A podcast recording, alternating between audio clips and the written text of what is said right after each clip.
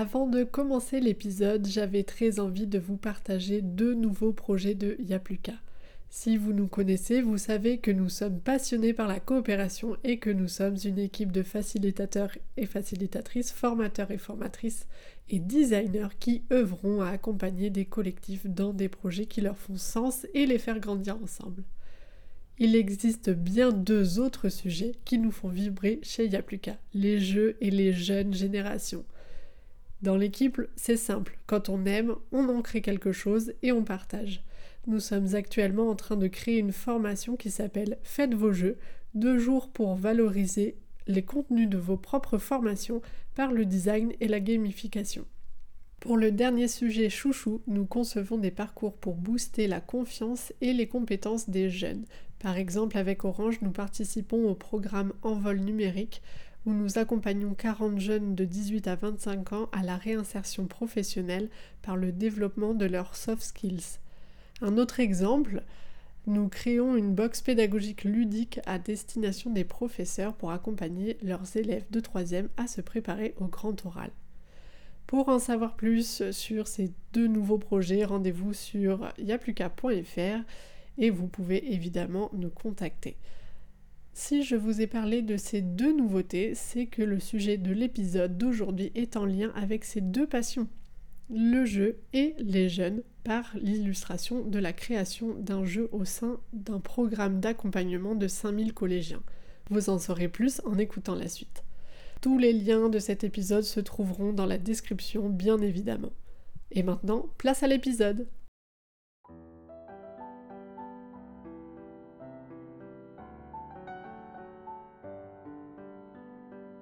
Bonjour et bienvenue sur La Foule. Je suis Maëlys, directrice artistique et designer chez Yapluka. On nous demande souvent comment nous concevons nos jeux chez Yapluka. Le jeu est un outil intégré dans chacune de nos formations et de nos ateliers de facilitation. Pourquoi? Parce que nous sommes convaincus que c'est un excellent moyen de transmettre un message, questionner, solutionner et faire coopérer. Alors aujourd'hui, nous vous ouvrons nos coulisses. L'un de nos derniers jeux s'appelle 10 000 Followers, dont nous avons confié la création auprès d'Emaru. C'est un jeu de cartes dédié aux collégiens pour ouvrir la discussion à propos des réseaux sociaux, de leurs avantages mais aussi leurs dérives. Le harcèlement scolaire et virtuel et autres dangers de ces outils sont un fléau chez les jeunes générations. Aborder ce sujet et guiser l'esprit critique des élèves est devenu indispensable dans le programme Give Me Five lancé par Vinci où nous accompagnons 5000 collégiens par an à travers les établissements français. Designer et facilitatrice, Emma nous raconte dans cet épisode comment elle s'y est prise pour concevoir ce jeu, à partir de quelles contraintes, sa méthode de création, la rencontre du jeu avec le public et son grand succès. Elle répond également à la question en quoi le jeu est-il un outil puissant pour un atelier d'intelligence collective? Salut Emma Salut Maëlys Merci Emma d'avoir accepté à nouveau d'être autour de notre micro de la foule. Tu avais été présente pour parler du design et de la facilitation à l'épisode 12. Ouais, carrément. C'était un grand plaisir d'être avec vous. Ah bah pareillement, et c'est pour ça qu'on t'a réinvité aujourd'hui. pour parler d'un autre sujet. Aujourd'hui, si je t'ai invité, c'est pour parler des jeux. Parce que tu vas nous raconter la création d'un jeu qui fait fureur dans les collèges de France et de Navarre. Rien que ça, la pression. Est-ce que tu peux te présenter en quelques mots et te présenter aussi à travers un jeu? Et pourquoi tu serais ce jeu-là? Ouais, ça marche. Euh, donc pour ceux qui n'avaient pas écouté le premier podcast euh, by Yapluka, je m'appelle Emma. Je suis de formation designer global, je me présente comme ça, je touche un petit peu à tout. Et puis depuis quelques mois, on va dire, je me spécialise au fur et à mesure dans la création de jeux et la facilitation. Je pense que ce qui me représente bien, c'est un petit jeu, plutôt un format poche, un jeu qui se joue n'importe où, avec des règles plutôt simples et rapides à donner, même si j'aime les jeux un petit peu plus complexes. Et du coup, pour toutes ces raisons, euh, je me présenterai sous la forme du Jungle Speed. C'est un jeu d'observation et de rapidité. Il y a un totem euh, placé au centre et tous les joueurs ont un paquet de cartes avec des dessins aux formes et aux couleurs différentes. Et donc le but du jeu, c'est de faire matcher les cartes ensemble et de ramasser le totem le plus rapidement possible. Pour la petite histoire, c'est un jeu que j'ai découvert il y a longtemps en colonie de vacances. J'ai eu la chance d'en faire pas mal étant jeune et c'est un jeu avec lequel j'ai joué partout, que ce soit dans des gares, des aéroports, sur des bateaux, sur des trottoirs. Et ça m'a permis de m'immiscer dans des groupes quand je connaissais personne. À, savoir qu'à l'époque, j'étais un peu réservée. Donc, c'est vraiment un jeu qui m'a permis de me faire des potes. Et voilà, et ça reflète aussi mon appétence pour les voyages et, et la découverte. C'est un des incontournables des colos. Carrément. Je crois que tu le connais bien aussi. Ouais, je connais bien aussi. J'aime beaucoup. Et il est indémodable. Ouais. Comme toi. Pourquoi utiliser le jeu lors d'un atelier collaboratif? Pourquoi ça fonctionne en intelligence collective? Je pense que l'histoire du jeu, c'est quelque chose d'intergénérationnel. Euh, tout le monde aime jouer, euh, à ma connaissance. On a tous, en fait, plus ou moins déjà joué à quelque chose une fois au moins dans sa vie, que ce soit à la marelle, aux petits chevaux, aux échecs ou encore aux jeux vidéo. Et du coup, qui dit jeu dit règle et donc un cadre commun à tous les participants. Et euh, le but du jeu, forcément, c'est de gagner. Et donc tout le monde est réuni pour les mêmes objectifs avec les mêmes règles du jeu, normalement. Et du coup, en intelligence collective, bah, en fait, on utilise le même fonctionnement. Il y a des participants qui sont réunis dans le but de répondre à, un ou plusieurs objectifs, mais avec des règles et un cadre commun à tout le monde. Et ces règles, elles sont fixées à l'avance ou parfois sur place par les participants eux-mêmes. Et le jeu, bah, du coup, il fonctionne très bien en intelligence collective car tout le monde part sur les mêmes bases. Il permet aux personnes de, de travailler ensemble autour du même objectif, avec le même cadre. Et à partir de là, bah, tout est possible et imaginable. Pour un même jeu, il y a plein de façons de, de réussir et de gagner. C'est à chacun sa, ses stratégies. C'est ce qui fait la force d'un atelier collaboratif réussi, le jeu.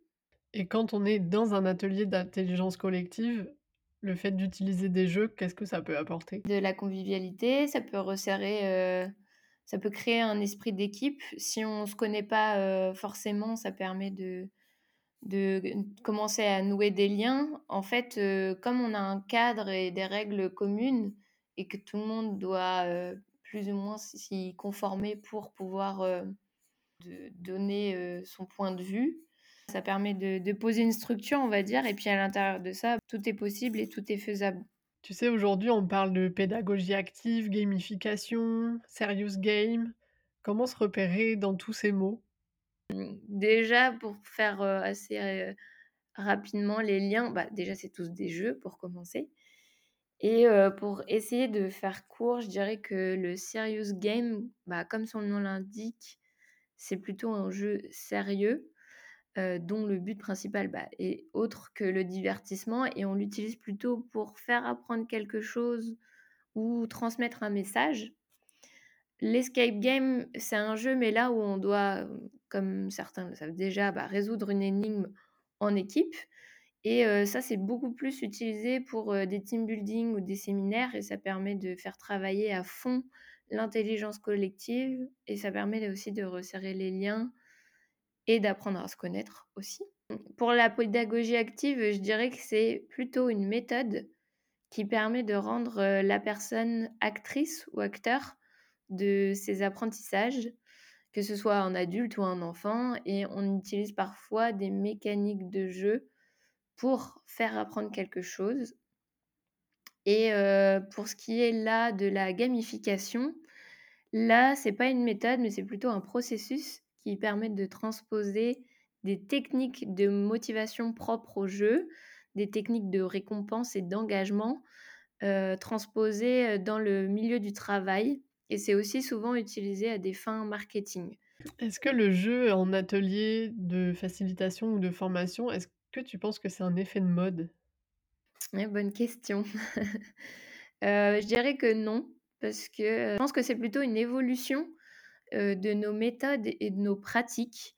Certains l'utilisaient déjà, en fait, le jeu au sein de l'organisme ou de leur entreprise, sans vraiment mettre de mots dessus.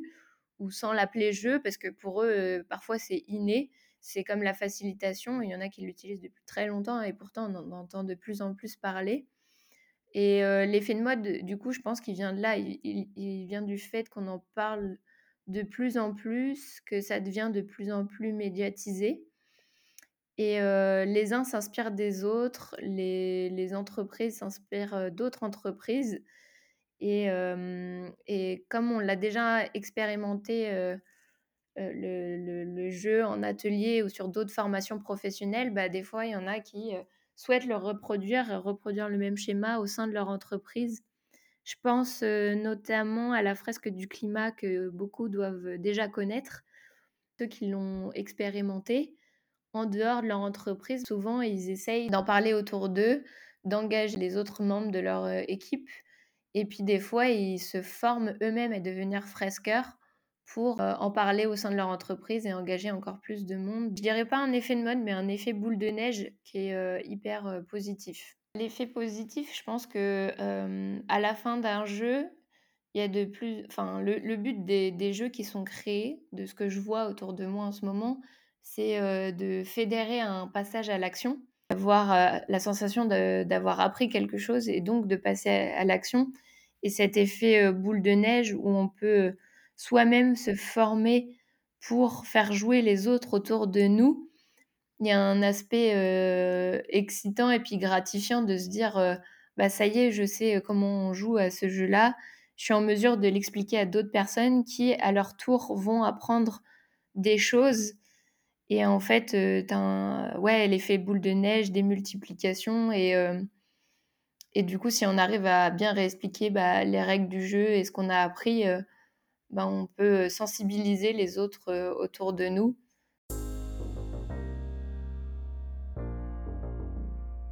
Maintenant, Emma, je vais te laisser la parole pour que tu racontes l'histoire de ton jeu.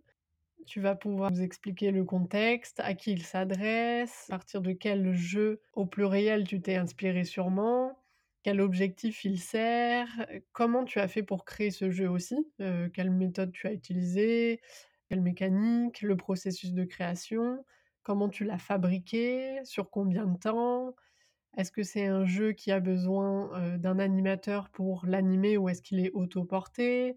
Comment on peut le financer? Où est-ce qu'on peut le trouver aujourd'hui? Et puis aussi, comment ça s'est passé les dernières parties de ce jeu-là avec le public visé et quelle a été l'expérience vue par les participants et l'impact qu'il a eu sur ces participants-là?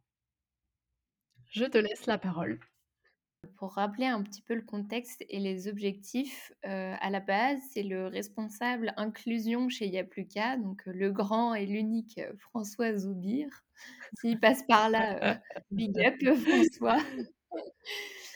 qui m'a demandé d'imaginer dans l'été un nouveau jeu donc pour la séquence d'animation sur les réseaux sociaux une séquence qui fait partie donc du programme Give Me Five qui a été mis en place par Vinci il y a quelques années déjà et pour lequel il n'y a plus qu'à créer tout un déroulé pédagogique et déjà plusieurs autres jeux.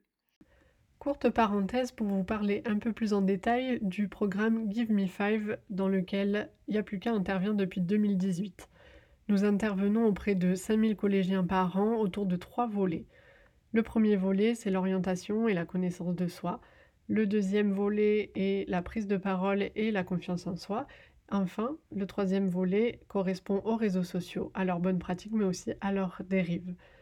C'est au sein de cette journée d'accompagnement que le jeu d'Emma s'inscrit. Fin de la parenthèse, je lui redonne la parole. Donc le but de ce jeu, ce qui m'a été demandé, c'était donc de sensibiliser les collégiens sur leur usage des réseaux sociaux. Et donc, l'objectif, c'est d'aborder les inconvénients et les avantages des réseaux sociaux, ainsi que les dangers et les bonnes pratiques à adopter quand on est confronté à ces dangers. Donc, euh, j'avais un timing à respecter pour euh, le jeu, c'était de pouvoir y jouer en 30 minutes avec euh, les règles incluses. Et à partir de là, tout était possible et imaginable. J'avais un cahier des charges assez souple et ouvert. J'ai pas eu de contraintes de format ni de type de jeu. Donc voilà, c'est parti de là, la demande était assez claire.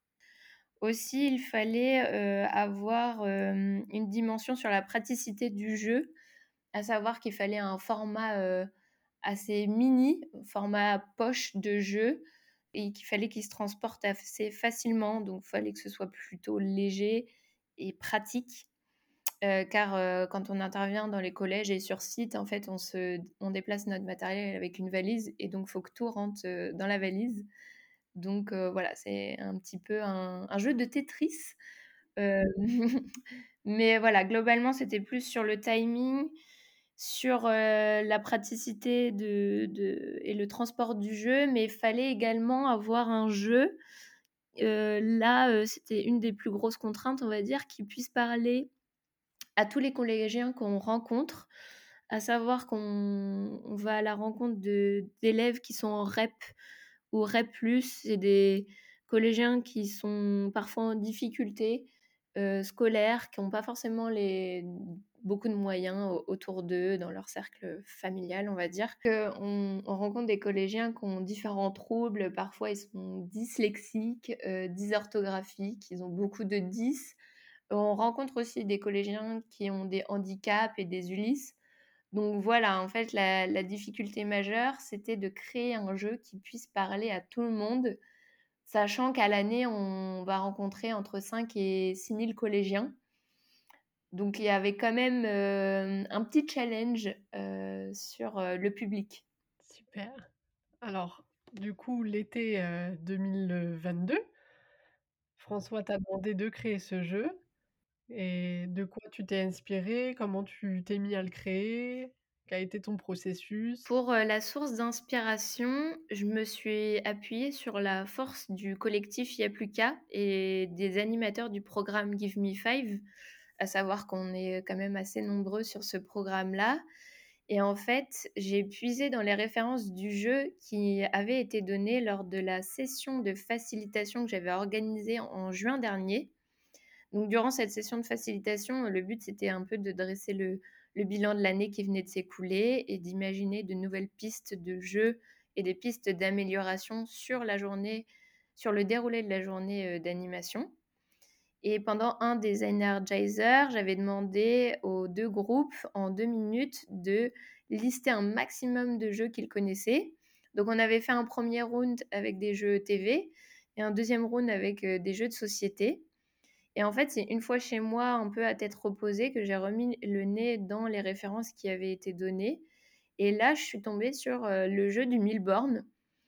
Et ça a fait tilt en fait. Je me suis dit, ah, il y a, un lien à faire, il y a un truc à faire. on, en avait déjà parlé avec d'autres animateurs pendant d'autres séances de formation, qu'il y aurait peut-être un jeu à créer un petit peu plus engageant que ce qu'on avait actuellement. Et je me suis dit, on pourrait faire un lien avec les followers qu'on peut obtenir sur Instagram, parce que globalement, quand on va dans les collèges, c'est la plateforme qui est la plus utilisée par les élèves. Et je me suis dit, bah voilà, ça, ça pourrait partir de là. Le but du jeu, c'est de gagner 1000 followers, mais il va arriver des attaques et il va falloir trouver les parades qui correspondent. Donc en fait, dans la mécanique du jeu des 1000 followers, ça matchait bien avec, avec les, objectifs, les objectifs qui nous avaient été donnés dans le brief en fait. Donc c'est venu de là assez rapidement, puis c'était assez limpide pour moi. quoi. Une fois que tu avais un peu l'idée sur une base de 1000 bornes, tu as fait comment Tu as créé les règles? Comment tu t'y es prise après? Pour le process, on va dire que j'ai travaillé par association d'idées. C'est-à-dire que je me suis appuyée sur la mécanique du jeu du 1000 bornes et puis je l'ai décliné donc avec les objectifs qui m'avaient été donnés. Donc aborder les dangers des réseaux sociaux et parler des bonnes pratiques à mettre en place. Donc finalement, en fait, j'ai transposé les cartes du jeu avec nos propres, nos propres contenus. Donc j'ai transformé les cinq cartes attaque du jeu du Milborn. dans les cartes attaque du Milborn, on peut retrouver crevaison, panne d'essence, ce genre de choses. Et en fait, je les ai transformées avec cinq attaques qu'on peut recevoir lorsqu'on est utilisateur de, des réseaux sociaux. Donc des choses assez courantes comme bah, malheureusement hein, le cyberharcèlement, comme le piratage, comme le partage de contenu inapproprié, ce genre de choses. Et puis, bah, pareil, j'ai fait la même, la même chose avec les parades et les bots. Comme c'est un des premiers jeux que je, je crée, j'ai pas voulu du tout transformer la mécanique du jeu. C'est un jeu qui est vraiment intergénérationnel et qui marche bien. Les règles du jeu, elles sont assez simples. Je m'en suis vraiment inspirée à fond et je me suis appuyée là-dessus pour que ça puisse du coup parler à un maximum d'élèves. Comme je le disais tout à l'heure, il y en a qui ont un peu des, difficultés et des troubles de, la concentration ou de l'attention, donc il fallait des règles simples, claires et efficaces et en fait, j'ai juste légèrement adapté les règles pour que on puisse y jouer à 7 autour de la table, parce qu'en fait, on peut avoir jusqu'à 20-25 élèves par classe. Donc, je voulais qu'il y ait, 4, groupes dans la salle et qu'on puisse y jouer à 7 individuellement et pas par binôme autour de la table. Et puis, j'ai un petit peu allégé les règles, comme par exemple pas besoin d'avoir un feu vert pour démarrer, pas besoin d'une carte spéciale pour démarrer, d'avoir des, abonnés. Et dans, dans une autre règle, pour aller dans le détail que j'ai rajouté, c'est qu'on voulait faire ressortir la notion de collaboration. Et du coup, dans le, jeu, on peut s'entraider et se donner des cartes parades entre joueurs pour se débloquer d'une situation un petit peu pénible, on va dire. OK, je vois un peu plus concrètement à quoi ça peut ressembler. Ça va bien avec, ce genre de discours qu'on a sur la journée, d'avoir de la collaboration, et de la bienveillance et là, de jouer, ça a permis d'illustrer vraiment cette valeur-là. C'est ça, en fait, oui, c'était de transposer à la fois, eh bah, les objectifs et les apprentissages qu'on veut leur faire passer à travers le jeu, mais aussi les valeurs qu'on veut transmettre, les valeurs de du monde professionnel et puis les valeurs de Yapluka euh, qui sont la bienveillance, l'entraide, l'écoute et la communication. Hyper important. Et oui, on le répète jamais assez. et donc, une fois que tu avais tes règles, euh, qu'est-ce que tu as fait? Tu es passé direct au design Tu l'as testé avec euh, un petit groupe de personnes Tu t'y es prise comment, toi? Oui, alors, ce que j'ai fait, c'est qu'une fois que j'avais, mes règles et puis le contenu, en fait, j'ai créé une maquette, très rapidement, avec, de la colle, un papier et des ciseaux et en fait, bah, j'ai créé toutes les cartes, à la main et puis j'y ai joué, avec, deux autres personnes de mon cercle, autour de moi, juste pour voir si c'était compréhensible, si au niveau du nombre de cartes, c'était OK parce que du coup, on a changé le nombre de cartes du jeu, mais en gardant les mêmes proportions, on va dire. Donc, il fallait que tout soit fluide et que ça s'enchaîne bien. Et surtout qu'on puisse aller jusqu'aux 1000 followers. Donc, c'est comme ça que j'ai procédé. Et une fois que j'ai vu que ça a marché, et bah là, ouais, j'ai commencé à lancer la fabrication. Donc, on va dire que je me suis d'abord renseignée sur le nombre de jeux dont on avait besoin à savoir 4 jeux par équipe. Et on est parfois 4 équipes à tourner. Donc 4 x 4, 16. Il nous fallait 16 jeux. Et puis je me suis penchée sur la finition et le format que je souhaitais obtenir avant de créer mon template. Donc j'ai d'abord regardé au niveau des imprimeurs ce qu'il était possible de faire avant de créer mon gabarit. Et du coup, je me suis rapprochée d'un imprimeur qui était spécialisé dans l'impression de cartes de jeu pour avoir vraiment quelque chose, une finition très propre. Et j'ai choisi mon format, voilà, la finition. Une fois que j'avais ces paramètres-là, bah, j'ai créé mon gabarit de cartes en fonction de ça. Et pour le design, bah, j'ai utilisé des couleurs de la charte graphique Yapluka. Ensuite, j'ai choisi deux typos avec quelque chose de très simple, clair, efficace pour le texte et puis une typo un petit peu plus punchy pour les titres, un petit peu plus dans l'air du temps, on va dire. Ce que vraiment je conseille de faire pour ceux qui bah, souhaitent créer et faire imprimer des jeux, c'est donc de faire des, essais d'impression d'abord chez soi ou à la main pour avoir un rendu global des cartes, de la police, du format, etc. Et une fois qu'on a sélectionné son imprimeur, toujours demander un BAT, C'est un bon à tirer, pour vérifier si tout est OK en termes de finition et de paramètres avant de lancer, l'intégralité des impressions. Ça permet d'éviter les mauvaises surprises à la fin, on va dire. Gâcher, heu, du temps, de l'argent et du papier. Est-ce que tu te rappelles du prix des impressions?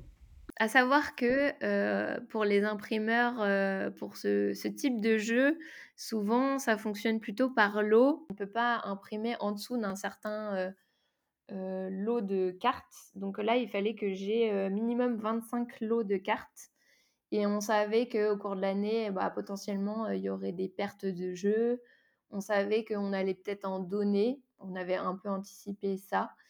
Donc on en a fait imprimer 25 au total. Hem, si je dis pas de bêtises, on était aux alentours des 450 €. OK. Comme ça, on se fait une idée de combien ça coûte un jeu. Voilà, après, heu, ça dépend énormément, heu, de la finition et des options supplémentaires qu'on rajoute. Il peut y avoir des grosses différences. Mmh. Tout à fait. Fonction du pelliculage, de la de la finition au toucher et cetera et cetera.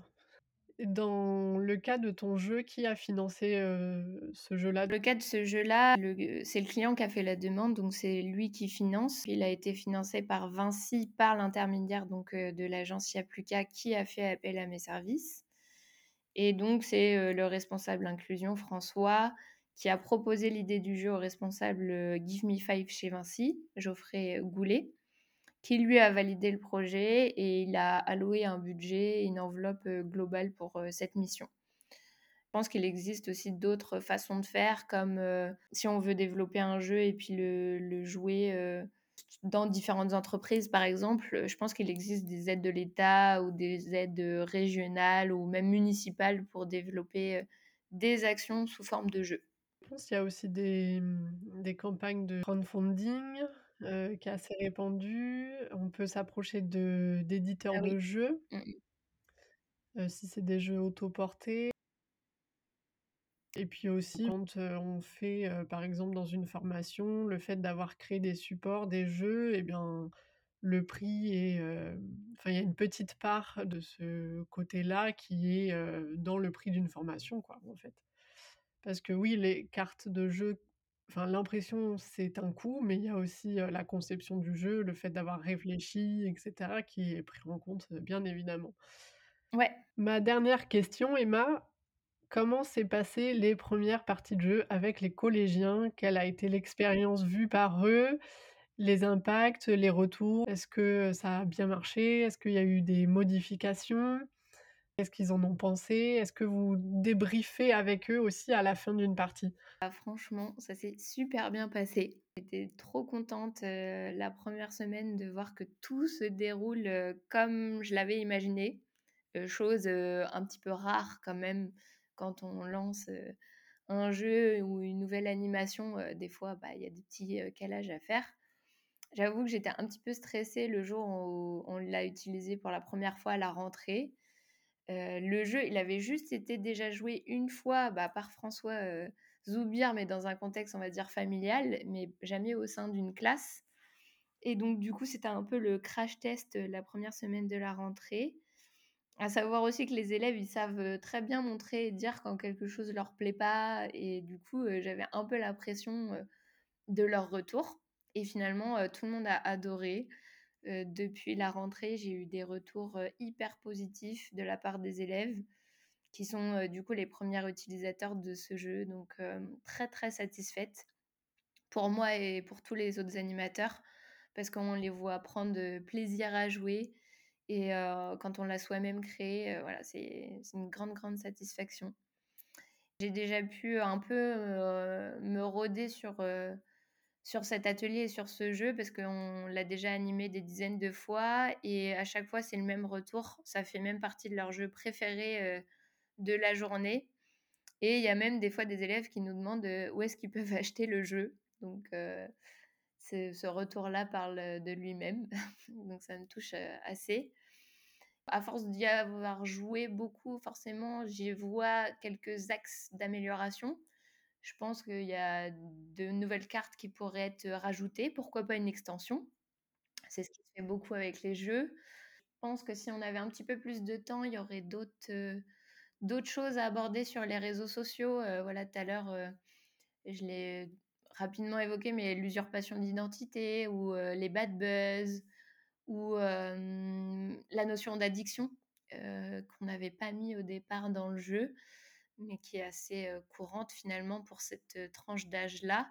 En fait, les réseaux sociaux, c'est tellement large et vaste comme sujet que je pense que ça mériterait qu'on en parle un peu plus au-delà du jeu, hein, tout simplement dans le cursus scolaire et que d'autres ateliers soient organisés tout au long de l'année sur des thématiques spécifiques. Donc peut-être qu'il y aurait carrément des jeux à créer sur des thématiques spécifiques liées aux réseaux sociaux.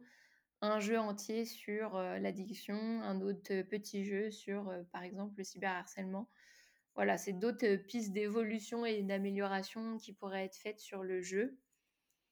Pour les impacts, pour conclure, je dirais que ce jeu, bah, du coup, il permet d'aborder des aspects assez sombres des réseaux sociaux, comme le cyberharcèlement, le partage de contenu inapproprié, mais de manière non frontale et non violente. C'est toujours un petit peu délicat parce que c'est tellement répandu et on a toujours malheureusement un ou deux cas d'élèves dans nos classes qui ont été victimes de cyberharcèlement, que ça permet d'en parler sans citer une personne ou un cas en particulier. Et ça permet aux élèves de s'exprimer dessus et d'apprendre les bonnes pratiques à mettre en place pour éviter tous ces dangers et, ces inconvénients. Donc, je pense que ça leur plaît pour ça et qu'on arrive à, on essaye hein, en 30 minutes de mettre des petites graines et puis que ça germe peut-être euh, au cours de l'année. C'est un jeu qui permet d'ouvrir le dialogue. Oui. Et mmh. c'est ça l'avantage de ce jeu-là. D'ouvrir le dialogue et puis on voulait aussi que ça puisse leur permettre de développer leur esprit critique.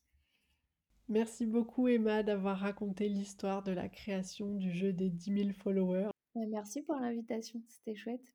Je souhaite à ce jeu euh, une longue vie sur les routes de France et qu'il euh, plante de nombreuses graines de prise de conscience, qu'il crée de nombreuses euh, discussions auprès de nos collégiens et collégiennes. Si le sujet des réseaux sociaux vous intéresse, vous pouvez nous contacter via notre site yapluka.fr pour échanger plus profondément. Merci Emma d'avoir également partagé ton mm. processus de création qui peut aider certaines personnes à passer à l'action, à se lancer, à créer leur propre jeu et à s'inspirer des jeux qui existent déjà pour leur propre contenu.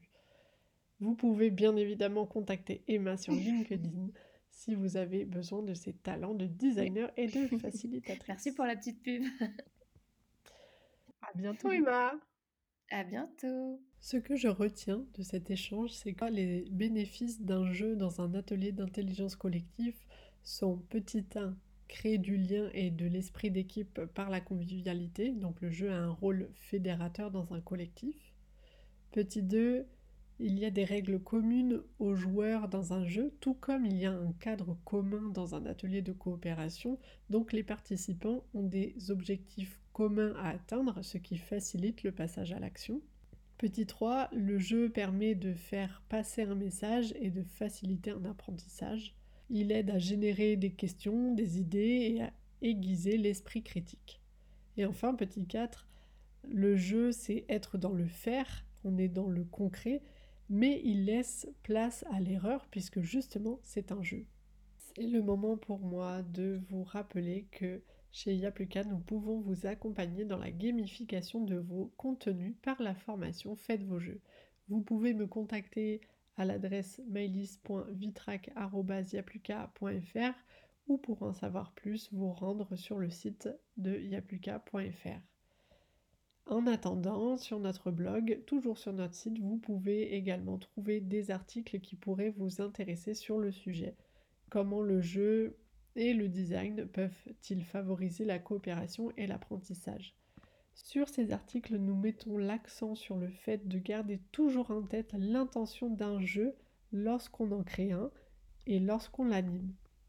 De plus, l'importance, que dis-je, le pouvoir du visuel et du design d'un jeu. Dans ces articles, vous pourrez trouver également des bonnes pratiques, des définitions de l'histoire pour vous lancer dans la création de vos jeux. Merci pour votre écoute, merci énormément pour votre soutien et vos partages afin de faire vivre ce podcast. Je vous souhaite une très bonne journée et à bientôt sur la foule.